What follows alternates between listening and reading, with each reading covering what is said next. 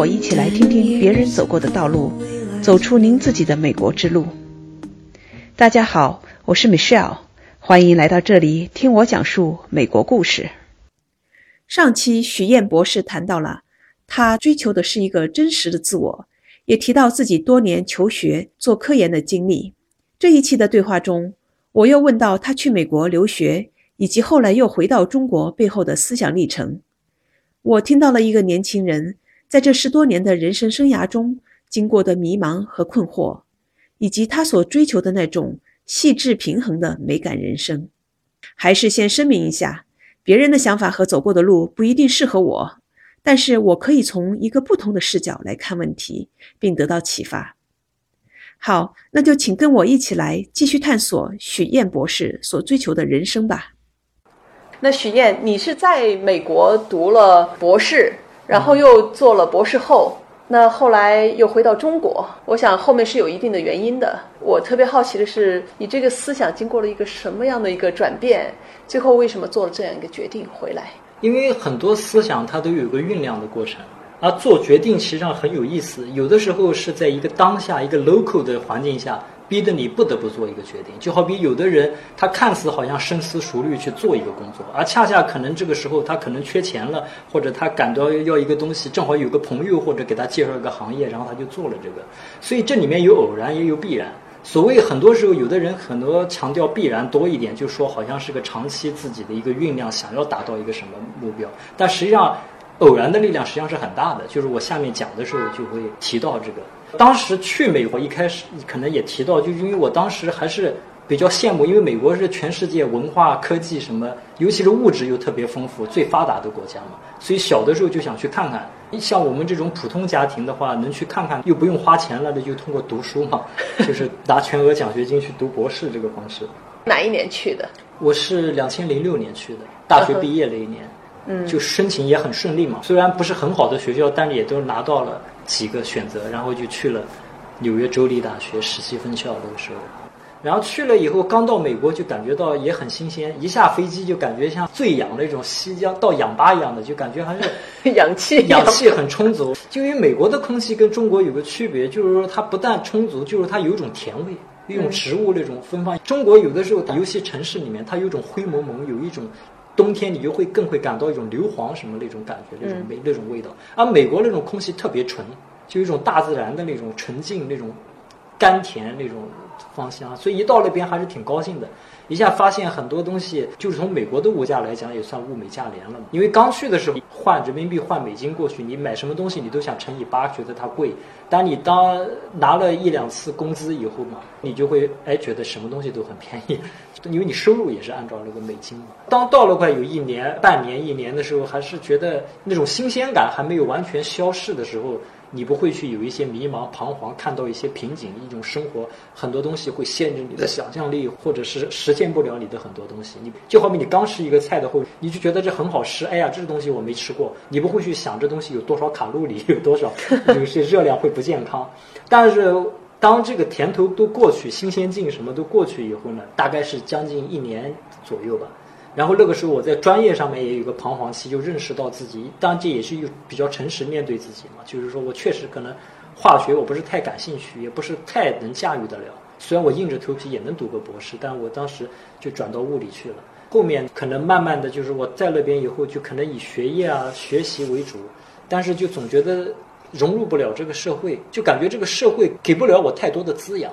我一开始以为，就包括我爸在信里面啊，或者周围同学给我传达的一些所谓那种定式的思维，那种都是说什么，哎呀，语言好像英语不行，不好意思跟外国人交流，或者交流词不达意，词汇量或者什么不行，或者是说什么文化习惯什么的。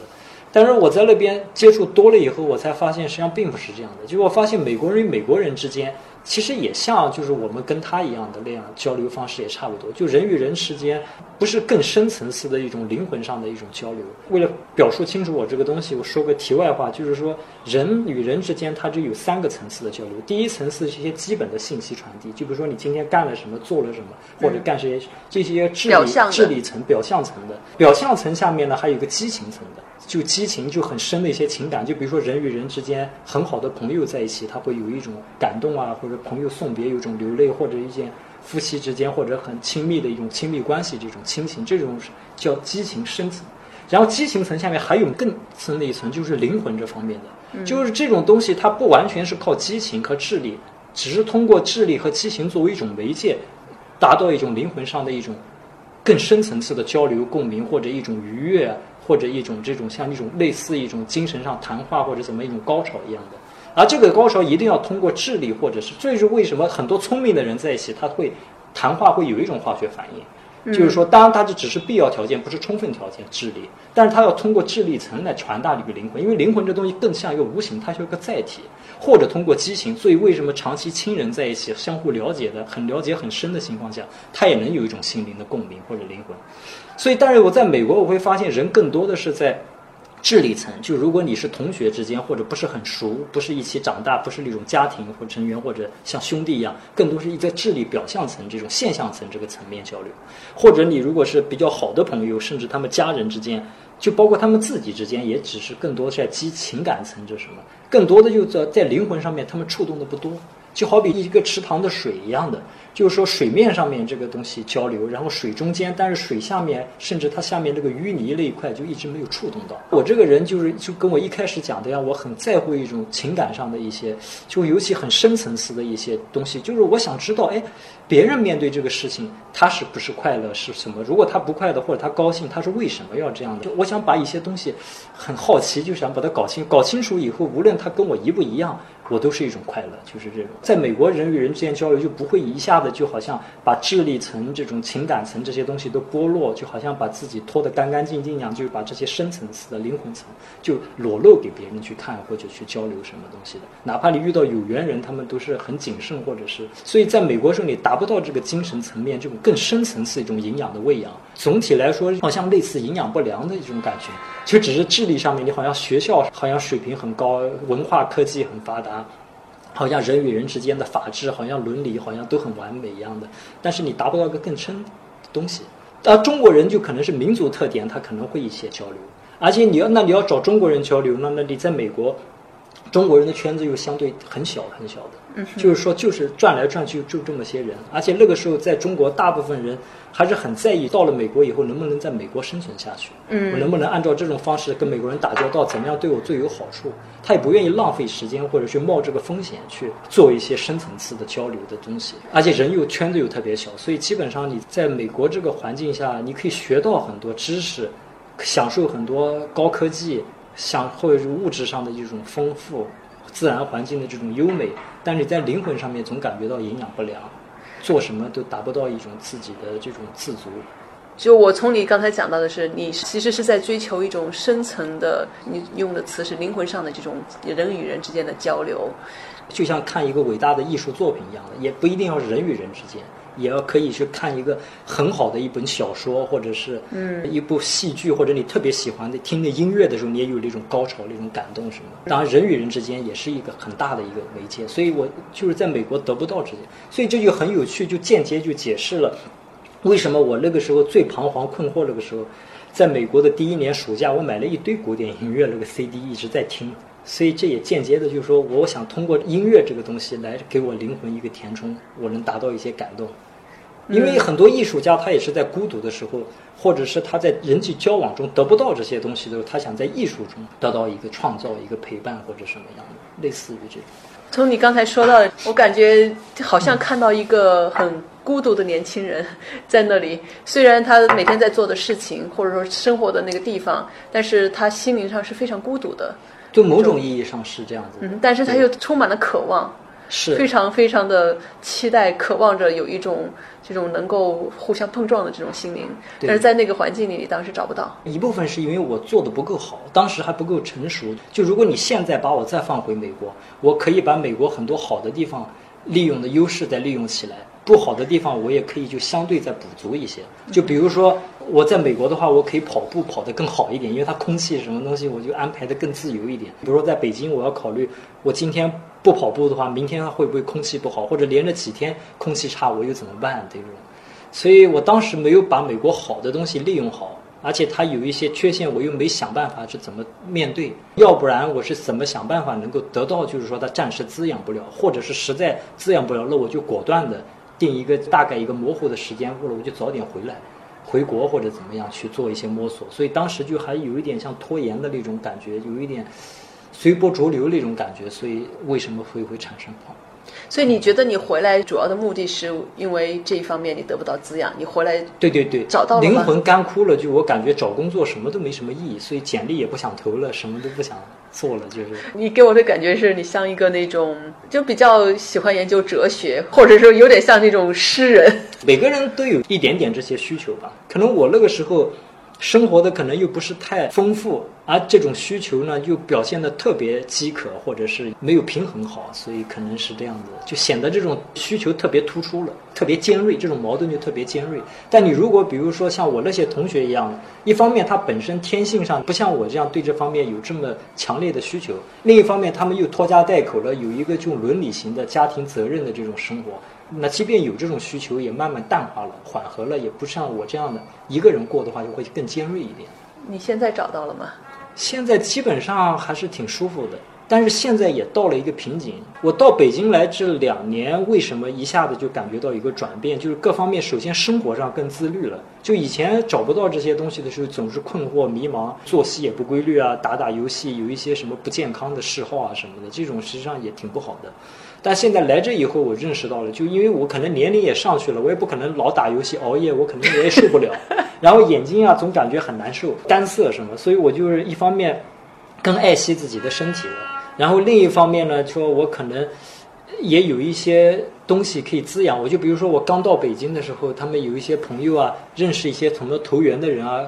各个社会阶层的人，大家在一起也是这样聊天，聊得很深。有一两个朋友，然后还一起去吃吃饭什么的。毕竟中国生活也更丰富一些嘛。尤其在北京，人又特别多元，各种各样价值观的人你都能找到，都能遇到，所以也是一下子生活暂时丰富起来了。但这种丰富，虽然我还可以勉强维持这样的生活，但是我总有一种隐忧。因为我有一种远见或者是一种视野，就有一种前瞻性，就我总觉得这样的过的话呢，它还缺了一个什么东西，我还是需要创造一些东，做一些事情，而不是不断的提取周围的资源啊、养料啊什么的。因为这样的话，我现在自己也不是对自己完全觉得，比如说我可以看一些书啊，跟一些人打交道。然后得到一种这种滋养，对吧？嗯哼。但是我不能看过以后，我不可能天天去看它。看过以后，哦，你得到一个滋养以后，比如说这本小说特别好，那你就大概几年之后不会去老去翻它了，你会想新的东西来滋养，不断不断。但是这个书基本上读到一定程度会有一个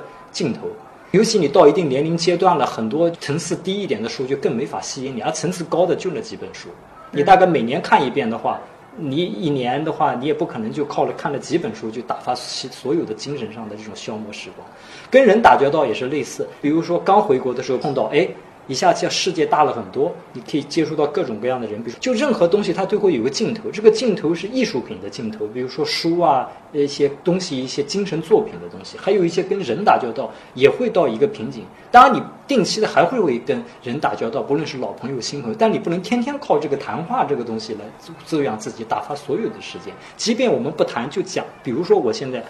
就是说特别有钱，我不用考虑去挣钱，就就把这个东西给暂时不谈的话。我也不可能靠天天靠这个东西来滋养我的人生。那现在要做什么？那就说明我吸收了很多营养，也得到了一些互动。但是现在这个东西要维持下去，我就去创造一些东西。比如说，我可以把我的这些想法写成一些艺术作品一样的，就像我读了些艺术作品来滋养我一样的。但我到了个尽头，我读完了以后，我没法通过读来让我达到这种精神上满足，或者那我就应该通过写、通过付出、通过奉献来达到。这个好比我们以前输出，输出，就我们以前经常讲的爱这个东西，你不能完全靠接受爱来达到这种爱的完满，最后你还是要通过去输出来达到一个。所以这种输出是双层面的。刚才讲到这个书，你从书精神作品上得到满足，你反过来也要靠输出。然后这个跟人交往也是这样子的，也是你要不断的跟更多的人来一起，甚至来做一点事情，有意思的事情啊，或者怎么样，来达到一个就是生活的一种更高程度。所以生活是一种细致平衡，这个细致平衡就像 detailed balance。它是个平衡，为什么我说细致平衡？因为这平衡非常微妙，它不可能你在一个平衡，你就可以一直维持下去。即便外界条件不变，你自己也在成长。况且外界环境条什么也在变，所以你不断像个螺旋的一样，你一会是在这个位置达到一个细致平衡，但你刚刚平衡转动一番，稍微到了一个地方又有微妙的不一样，你又要达到一个新的细致平衡。而这个细致平衡呢，不光是你从环境就是在支撑你像一个陀螺在这个地方转，你还要就是陀螺自己要有个输出，有个驱动，有个自我驱动。所以现在我要。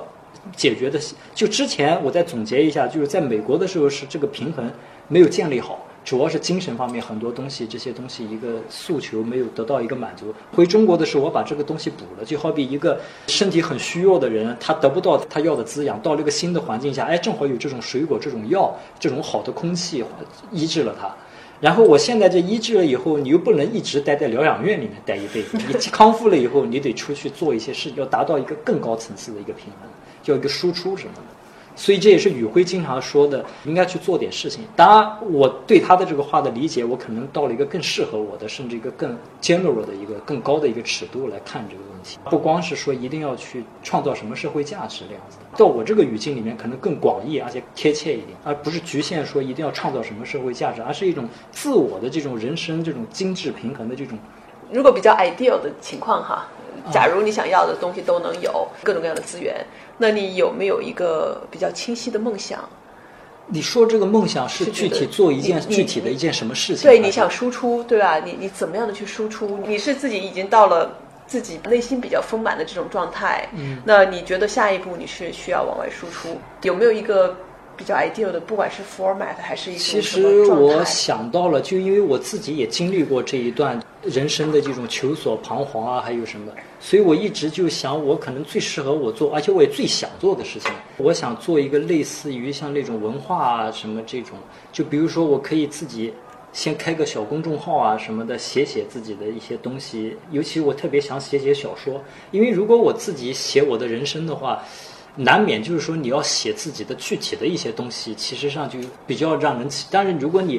写一个像故事一样的什么东西，不带评论的，因为如果我写我自己，我很难做到完全公正，而且别人读起来也不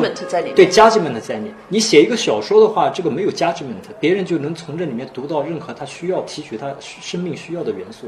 所以我可能适合做一些，比如说文学啊、影视啊，还有比如说可以从谈话节目做起啊，就是说我也可以。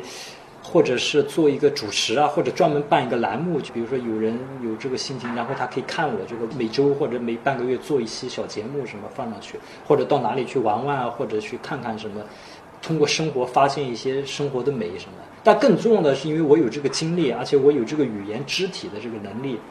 跟大家分享做一些什么节目或者做一些事情，然后能够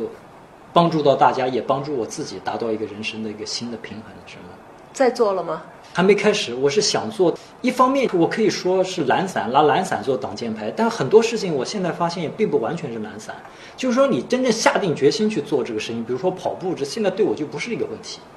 但是，真正你可能还是时候未到，还是什么东西？我其实我就是比较诚实的说一下吧，就我还是可能有一点需要外界的一个机缘，一个东西来一个 kick 一下，就是那种像一个第一小推动一样的东西，把一个看似万事。具备，但你也要有个东风嘛，对吧？嗯。所以我可能也在等待这个东风，因为我这个人做事情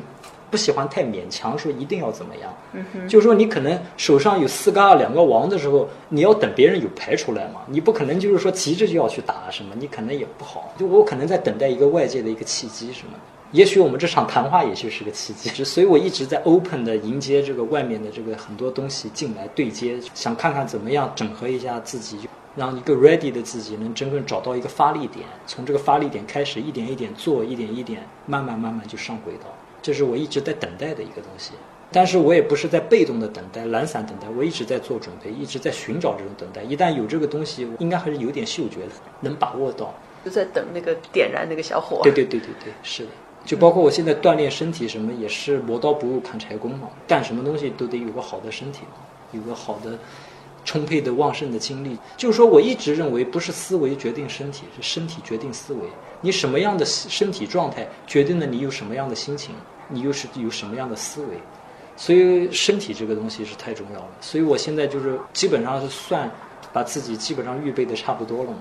然后现在就等待这个外界的小火花或者一个信号，或者是上帝的一个给的一个小契机，一个橄榄枝什么的，我就是去做一个什么事情吧。你当年跑步这件事儿哈，因为我知道你现在是跑步达人哈，很有规律的，自己有自己的计划去跑步。这当时是怎么突然就想起哦、干这件事情了？特别有意思。我知道它是个很健康的方式，但我觉得它是个相对枯燥的方式。嗯、就是说你没有跟人的交流，尤其没有竞技，没有一个游戏性，有一个或反馈在这里面。嗯、所以我那时候大学最沉迷的是篮球。就你打篮球的时候，你跟人有个互动。你比如说，你进了一球，你感觉到你有进步，或者你赢了，或者用一个技巧或者怎么样去战胜了别人，有一个反馈什么的。所以那个时候你要我锻炼身体的话，我总是觉得要有一种游戏性的东西哄着我去锻炼身体。当然，锻炼身体我也知道这个对我有好处，游戏我也身体很愉悦，然后达到一个双向的正反馈。二十五六岁那个时候，有一段时间，因为那个时候天气也不好，那时候寒假我记得很清楚，零八年那个 Christmas。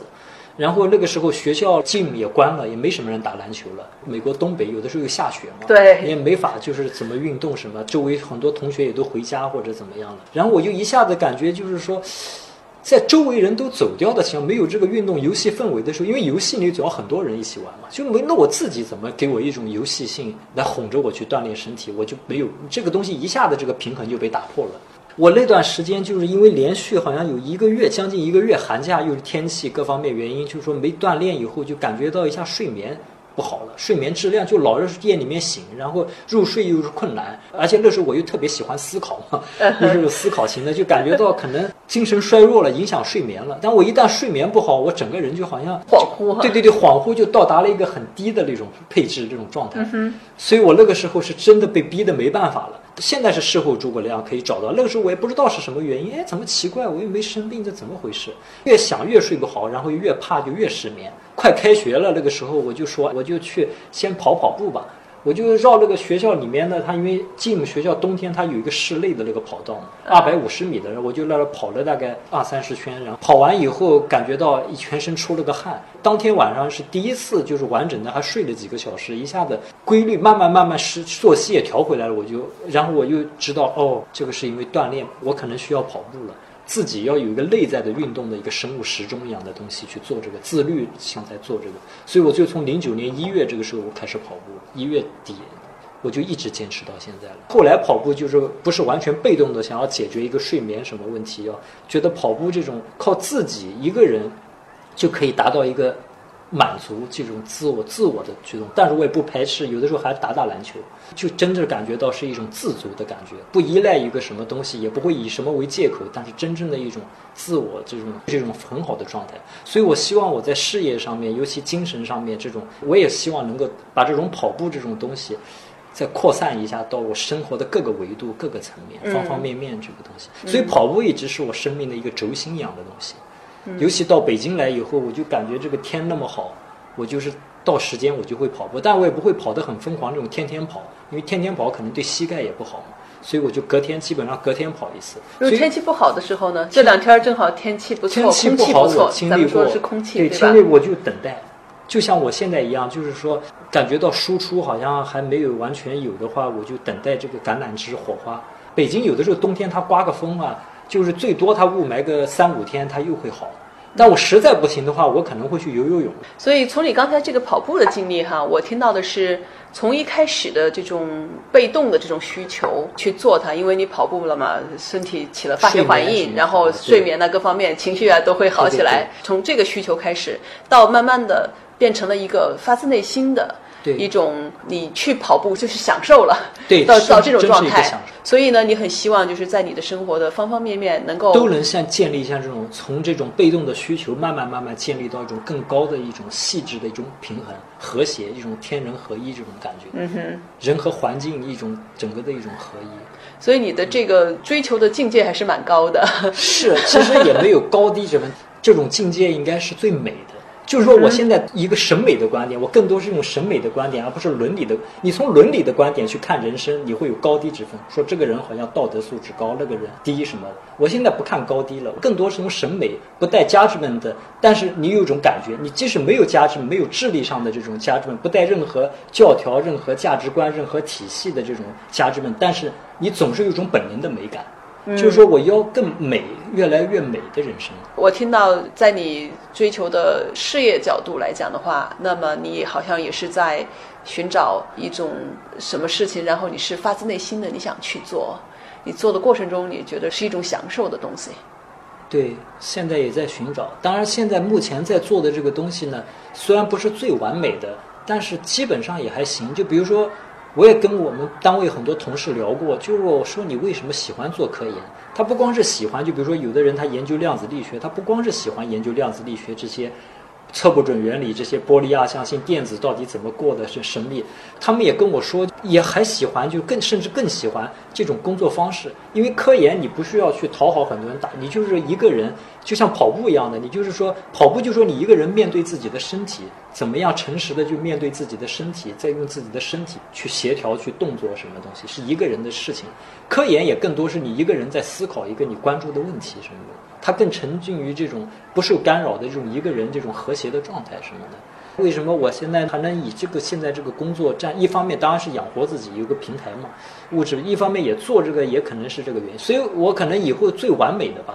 可能是就是去写小说。其实我最羡慕的人生这种生活方式、作息这种生活状态，就像村上春树一样的。他最喜欢的事情也是第一是跑步，第二是写作。他从三十三岁开始跑步，他跑了好多马拉松，跑过这个一百公里的这个超级马拉松。他也是作息特别规律，早睡早起，喜欢跑步。我还买了他那个书，当我跑步的时候在想什么。他跑步的时候也有很多思想，一个人在跟自己对话，跟身体对话，跟。思维对话，他跑步锻炼身体，他也定时每天有规定的时间写作，完全就沉浸在自己的那种构造艺术世界里面，然后很自由、很唯我、很舒服。然后他也有他的家庭生活什么。其实这个村上春树这样自律、完美，看似简单，但是是一种极致的这种美的这种适合自己的这种生活。其实我是挺羡慕的。我反而不想像很多看似好像很多才多艺，当然也不是看，实际上也很有才的那些人，但他们生活就是说有点太伤身体那种。就比如说有的艺术家，艺术并不是一定要把自己的生活搞得很糟，然后像梵高一样，一定要把自己耳朵割掉才能画出这种自画像一样，或者一定要搞得怀才不遇了才能写出什么千古名篇什么。我一直不觉得一定要是这样子，就说像村上春树这样就挺好。就我一直觉得生活就像杯子里面这个水，水满自溢。译的时候溢出来的部分就是艺术，就你的作品一个输出，所以我一直希望这样子的，而不像梵高一样，实际上他生活自己很多东西都不太成熟，也不是很完美、很好、很得志，一定要就是说搞出什么艺术出来，就是那样我可能做不到。就是说我不是一个苦难的天才，我可能是作为一个生活很舒适、很美，然后慢慢的一种。流出来的那一部分，可能一些一点点才华而已吧，就是也许能够让别人看到，可能哎觉得这有点美，我觉得这辈子也就挺好的了。我听到你追求这种真美，然后呢，你也追求这种很独立的自由，不受约束的自由，还有这种诚实，对自己的一种非常真的一个诚实。对，坦诚，希望以后有越来越多新的元素进入我的世界，然后使这个世界在一个更广阔的维度达到一个平衡。就好比你任何时候人在成长，环境在变，尤其是你自己这个世界在成长。就比如说一个小蚂蚁，比如说一个小生物或者什么，在一条线上面，它可以达到一个平衡。等它慢慢世界增长了以后，它到一个二维平面，它怎么达到一个平衡？然后到三维的一个什么？你人的生活的维度是在不断增高的，而不是说一定一直在停留在一个维度上面去达到一个平衡，而是各个维度，尤其有新的维度进来的时候。其实这种平衡可能是更精致、更美的，就像文艺复兴那些建筑一样的那种美感、美轮美奂的东西。很难得，在你这个年龄不浮躁，其实很单纯。对，很单纯。实际上我可能是幸运，一个是没有很多东西去逼着我浮躁，就不会说我一定要像。怎么样证明自己才能在周围人里面崭露头角，获取一些生存资源什么的？我不需要去刻意去做这个事情。大家可能反正对我也算都很感恩，周围人可能都对我很好。就包括我读博士的时候，我也有迷茫的时候，也不是做课题，有的时候也不是很积极的时候。但是我的博士导师啊，就一直是很 nice。然后他他知道许燕这个人可能是一个比较独特的人，然后他可能现在有一个瓶颈期多，但所以他也不会逼我什么东西，也是。帮助我怎么引导我让我毕业或者怎么样？实际上我一直还是算很感恩的。所以在这种比较宽松的环境下，自我跟外界比较宽松，我又愿意诚实面对自己的前提下，因为一旦别人看到你诚实的人，就是他不在乎你是因为有一些懒啊，或者有一些情绪不够好啊，或者不够成熟啊，甚至冒犯人什么，人家不会真正太计较你这些，他真正计较你是不是诚实人，你是不是在说谎，在骗人，或者是怎么样。所以我可能一方面我又比较诚实，然后另一方面就可能我跟外界这种资源要获取资源又不是那么尖锐，一定要怎么样才能去怎么，所以我一直就算相对宽松的环境下成长成这样，所以心态就不会。浮躁、扭曲或者怎么样，所以我是真的还挺感恩的，就是这个事。你有一个群叫人生课堂，说因为我一开始是我有个习惯，就我到北京以后慢慢生活，自己比较开心、比较满意的时候，我就会把，比如说我今天。又碰到一个什么好吃的东西啊，然后哎，我正好去了一个新的地方，然后又没踩雷，点了几个还不错。然后因为一开始是给我自己看，记录一些生活的点滴，然后我也是很乐意分享的，然后大家也看，然后我就发现，朋友圈的话，你不可能一天发好多条嘛。我一般一天就一浓缩发一条，最多也就九张图，你就只能写个五六行话，你也不可能写长长一段，然后还要展开，也没有人会仔细看，你只能提纲挈领的。所以呢，朋友圈这个东西是以我的一个浓缩的生活的一个点滴，一个记录，怎么一步过的。我就像很多人感兴趣的话。我是不是就可以一些实时的分享？就比如我现在吃个大餐，比如我如果建了一个群的话，就大家都可以看到，哎，许燕这个时候吃了个大餐，不错。然后大家就会问，哎，这是什么？怎么样？好不好？在哪里？推荐一下，我下次也知道。这样的话，它这个交流就不像朋友圈这样的，就是浓缩的，就比较有限的交流，而是在一个群里面，很多比如说热爱生活的或者人，他都可以去看这些。就是说，朋友圈是我一个人在舞蹈。周围人可能看看点点赞点评，人生课堂一样的，对对对，就大家也可以参与进来，然后我可以不受朋友圈这个限制，有个更多的一些信息可以分享进来。所以你会分享你吃了什么？你分享你跑步，跑步，还有我看到什么好的文章，就比如说讲人生的或者一些好的一些资讯啊什么的。每天大家看这个微信，因为信息太多了嘛，大家就说我看到的一些东西，我我觉得好的，我会有个筛选给大家，然后尤其是筛选之后呢。我又觉得这里面东西又特别重要，我不希望大家错过这个东西。嗯，而且我尤其就这个群有一段时间，我相对大家都知道，大家比较熟悉，他需要对什么感兴趣，他是。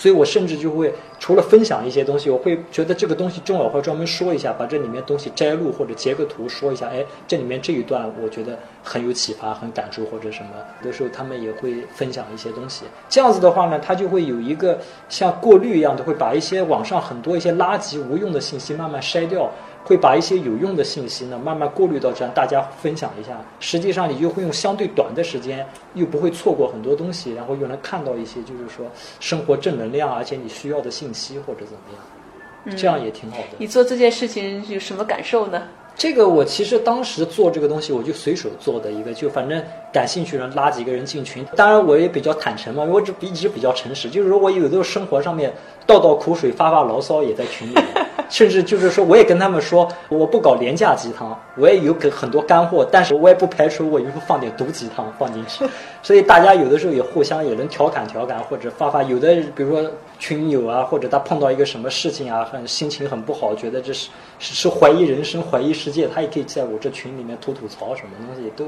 其实也挺好的，所以等于说找到通过这种慢慢慢慢的自我筛选，也有一群志同道合的人，对对对，品味比较相投的人在一起，可以一起交流交流，这种一个平台嘛，就是很自由的这种。在你真正的沉下心来写小说之前，通过这种方式来和人进行一定的交流哈。对，是的。在我与许燕博士的深度对话过程中，我感受到一种心灵上的碰撞，他所追求的那种灵魂层面的沟通。以及那种细致平衡的美感人生，给我带来了一个新鲜的视角。虽然我对人生的追求以及我自己存在于这个世界上的意义与他并不相同，在这个繁忙的世界中，不是每个人都能静下心来好好的思考人生这个问题的。希望我们的对话能让您在夜尽人生的时候想一想：我是谁？我在哪里？我想去哪里？